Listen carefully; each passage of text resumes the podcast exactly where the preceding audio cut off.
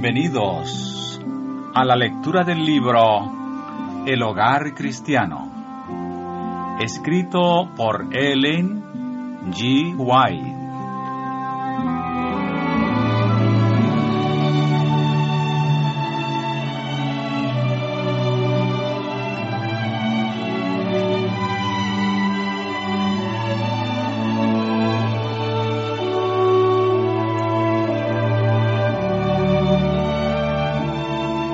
Capítulo 1 El bello hogar. Primera parte. La atmósfera del hogar.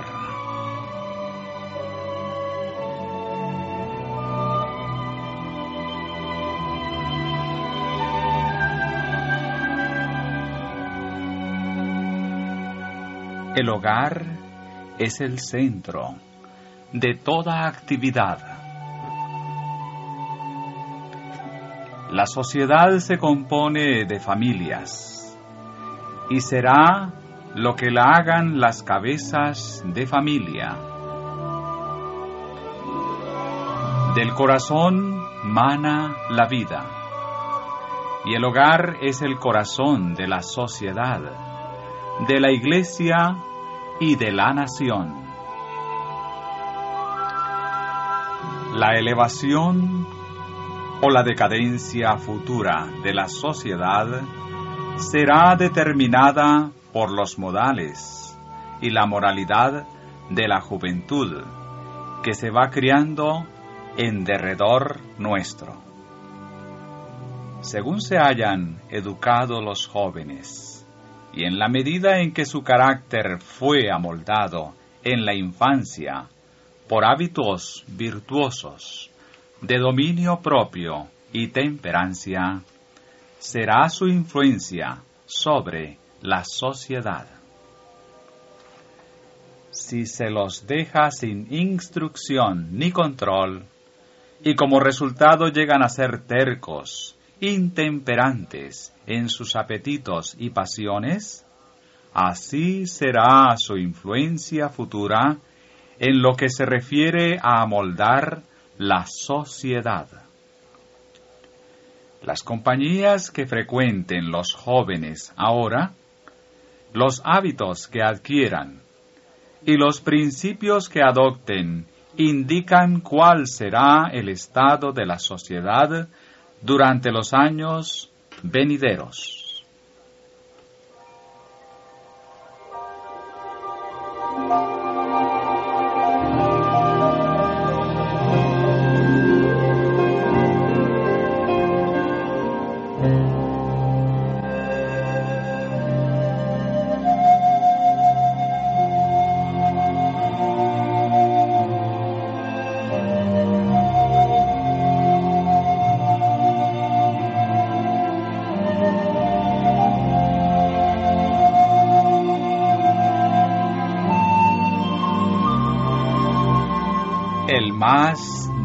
De los cielos. El hogar debe ser hecho todo lo que la palabra indica. Debe ser un pequeño cielo en la tierra, un lugar donde los afectos son cultivados en vez de ser estudiosamente reprimidos. Nuestra felicidad depende de que se cultive así el amor y la simpatía y la verdadera cortesía mutua. El símbolo más dulce del cielo es un hogar presidido por el Espíritu del Señor. Si se cumple la voluntad de Dios, los esposos se respetarán mutuamente y cultivarán el amor y la confianza.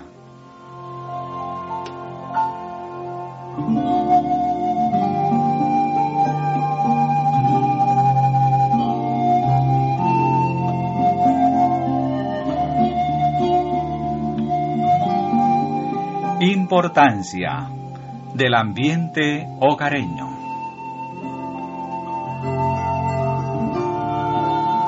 La atmósfera que rodea a las almas de padres y madres llena toda la casa y se siente en todo departamento del hogar. Los padres crean en extenso grado la atmósfera que reina en el círculo del hogar y donde hay desacuerdo entre el padre y la madre, los niños participan del mismo espíritu. Impregnad la atmósfera de vuestro hogar con la fragancia de un espíritu tierno y servicial. Si os habéis convertido en extraños y no habéis sido cristianos de acuerdo con la Biblia, convertíos.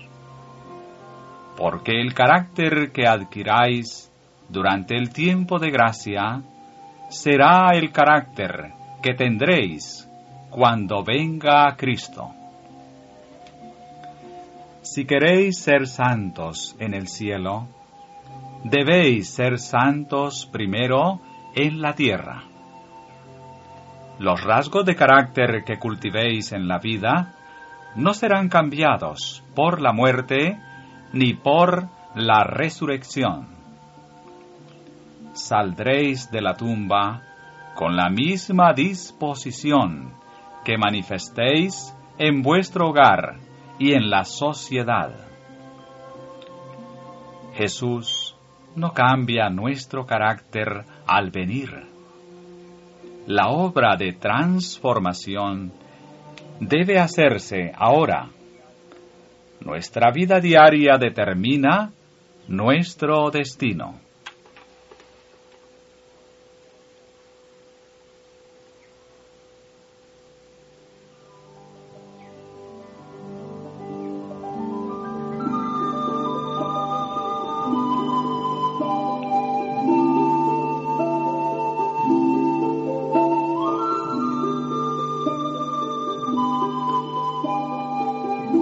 La creación de una atmósfera pura.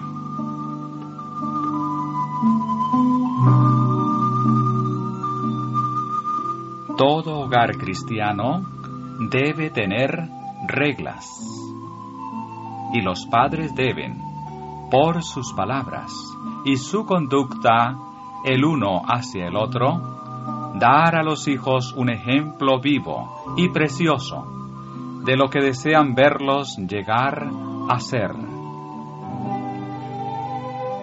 Debe manifestarse pureza en la conversación y debe practicarse constantemente la verdadera cortesía cristiana.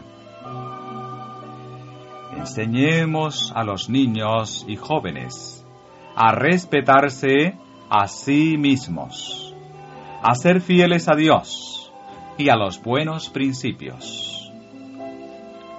Enseñémosles a respetar y obedecer la ley de Dios.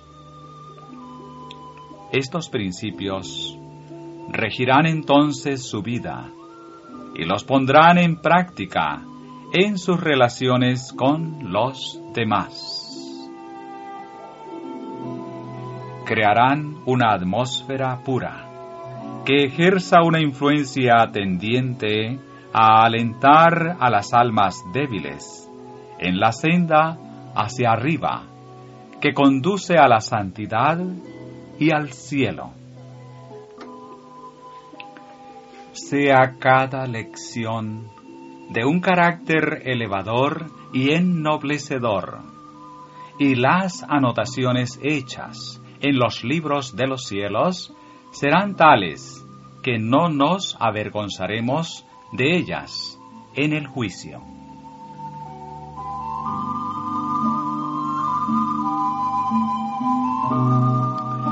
Los niños que reciban esta clase de instrucción estarán preparados para ocupar puestos de responsabilidad y, mediante el precepto y el ejemplo, estarán constantemente ayudando a otros a hacer lo recto, Aquellos cuyas sensibilidades morales no hayan sido embotadas, apreciarán los buenos principios, estimarán correctamente sus dotes naturales y darán el mejor uso posible a sus facultades físicas, mentales y morales. Esas almas se ven grandemente fortalecidas contra la tentación. Están rodeadas de una muralla que no se derribará fácilmente.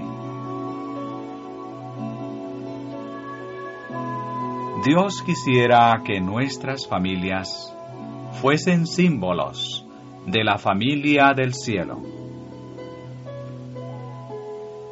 Recuerden esto cada día los padres y los hijos. Y relaciónense unos con otros como miembros de la familia de Dios.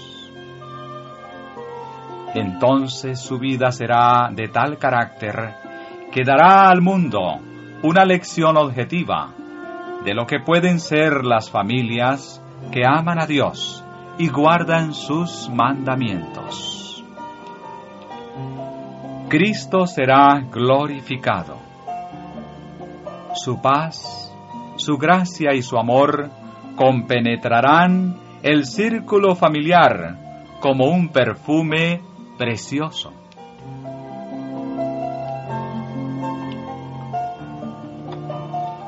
Mucho depende del padre y de la madre. Ellos deben ser firmes y bondadosos en su disciplina y deben obrar con el mayor fervor para tener una familia ordenada y correcta, a fin de que los ángeles celestiales sean atraídos hacia ella y le impartan una fragante influencia y paz.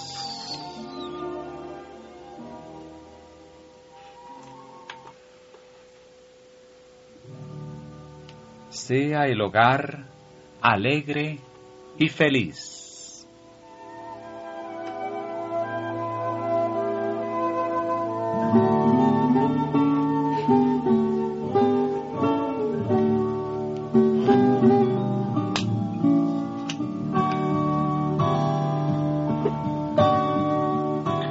No olvidéis jamás que por el aprecio de los atributos del Salvador, debéis hacer que el hogar sea un sitio alegre y feliz para vosotros mismos y para vuestros hijos. Si invitáis a Cristo a vuestro hogar, podréis discernir entre el bien y el mal.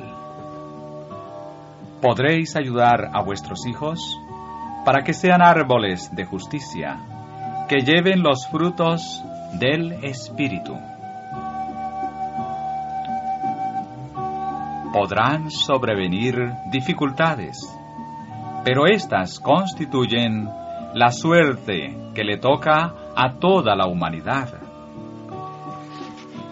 Resplandezcan la paciencia, la gratitud y el amor en el corazón, por nublado que esté el día. El hogar puede ser sencillo, pero puede ser siempre un lugar donde se pronuncien palabras alentadoras y se realicen acciones bondadosas, donde la cortesía y el amor sean huéspedes permanentes. Administrad las reglas del hogar con sabiduría y amor, no con vara de hierro los niños responderán con obediencia voluntaria a la ley del amor. Elogiad a vuestros hijos siempre que podáis. Haced que sus vidas sean tan felices como fuere posible. Mantened blando el terreno del corazón por la manifestación del amor y del afecto, preparándolo así para la semilla de la verdad. Recordad que el Señor da a la tierra no solamente nubes y lluvia, sino el hermoso y sonriente sol, que hace germinar la semilla y hace aparecer las flores. Recordad que los niños necesitan no solamente reproches y corrección, sino estímulo y encomio, el agradable sol de las palabras bondadosas.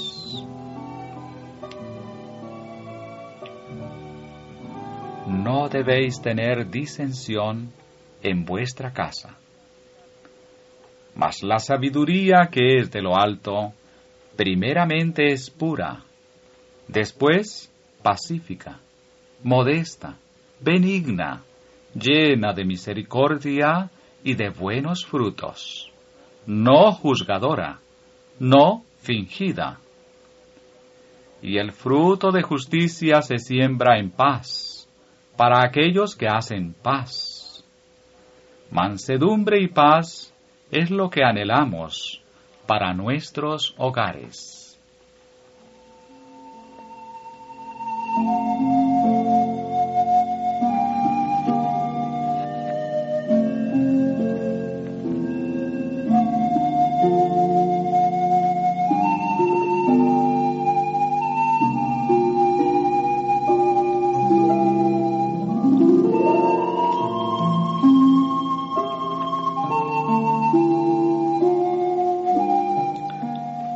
Tiernos lazos que nos unen. El vínculo de la familia es el más estrecho, el más tierno y sagrado de la tierra. Estaba destinado a ser una bendición para la humanidad, y lo es siempre que el pacto matrimonial sea sellado con inteligencia, en el temor de Dios y con la debida consideración de sus responsabilidades. Todo hogar debiera ser un lugar donde reine el amor, donde moren los ángeles de Dios y donde ejerzan una influencia suavizadora y subyugadora sobre los corazones de los padres y de los hijos. Debemos hacer de nuestros hogares un Betel y de nuestros corazones un sagrario.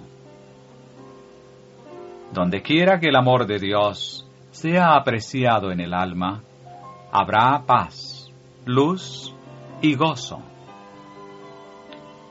Presentad la palabra de Dios a vuestras familias con amor y preguntad, ¿qué ha dicho Dios?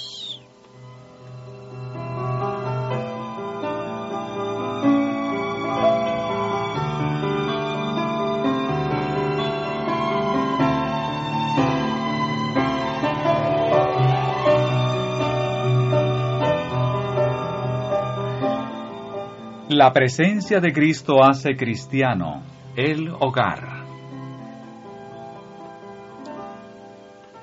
El hogar hermoseado por el amor, la simpatía y la ternura es un lugar que los ángeles visitan con agrado y donde se glorifica a Dios.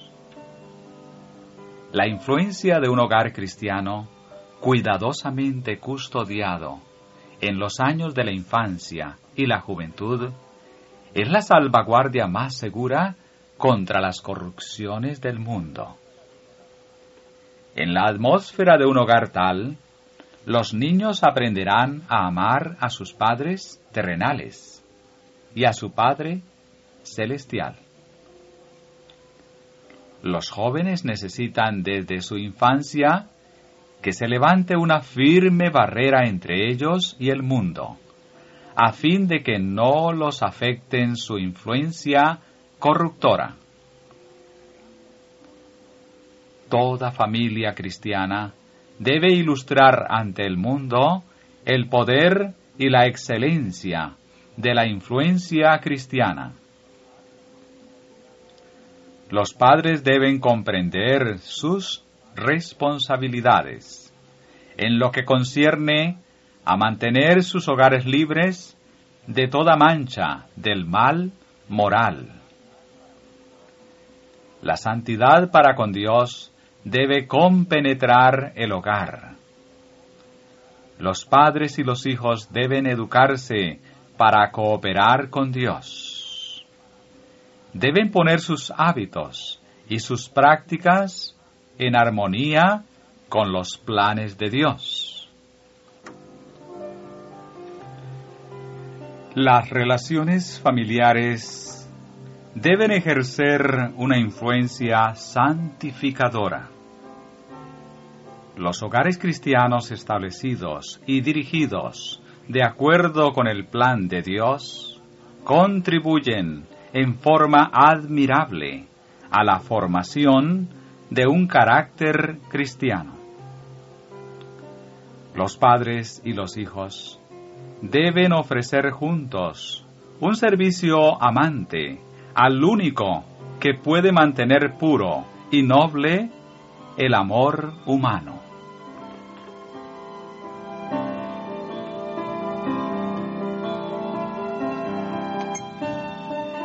La primera obra que debe hacerse en un hogar cristiano es asegurarse de que el Espíritu de Cristo more allí y de que cada miembro de la familia pueda tener su cruz y seguir a Jesús donde quiera que Él le conduzca.